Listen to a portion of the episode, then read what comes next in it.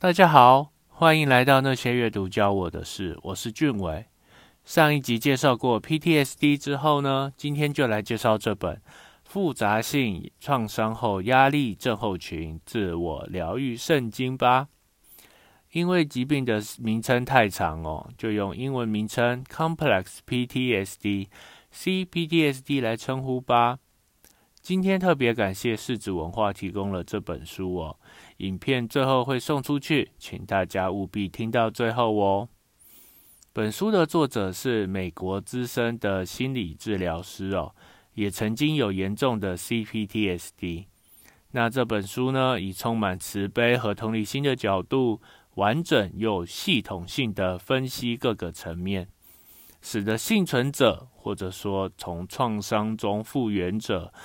能够更进一步的看清自己的状况，突破盲点，用更好的角度来帮助自己。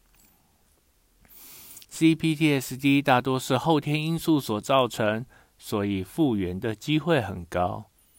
如果成长的环境使你觉得自己不重要、不被爱、没价值、不安全或不被倾听，深深的觉得自己不够好。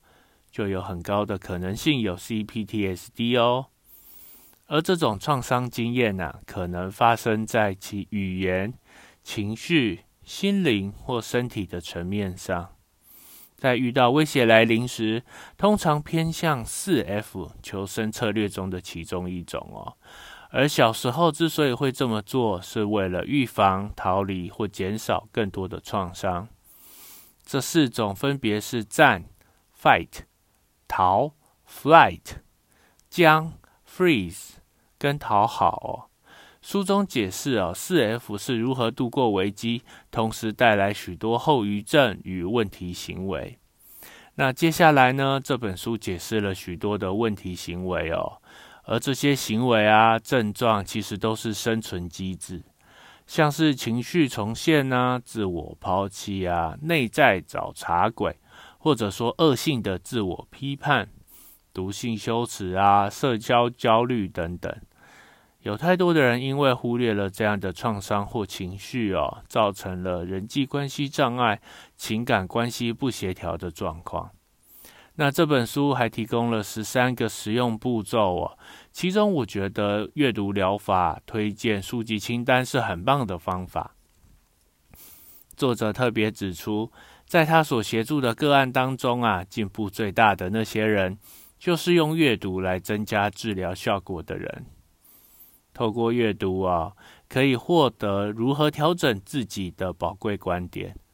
更重要的是啊，知道一些好的、安全的、有智慧、有帮助的大人存在，他们可以被信任，也能提供很多明智的指导。那今天介绍的这本书，以满分五分来评分的话，阅读的难易度三分。虽然是专业的书籍，但是丰富完整的解释，让人能很完整的了解。执行的难易度则是无法评分了，因为我自己没有 CPTSD，所以没办法评分。也许对有创伤的人来说，难度会相当高。喜好程度五分。这本书让我明白啊，创伤不是你的错，但复原是你自己的责任。这是其中一篇推荐序的标题，我觉得完整的说出了我想表达的话。我们无法控制过去所发生的事情啊，但至少你可以决定下一秒、下一个小时、下一天、下一年，你想过的生活，你想拥抱的价值观。我希望这本书的分享可以让你好好理解创伤，陪伴你走这条复原之路。我希望这本书能给那些有创伤经历的人一点帮助哦。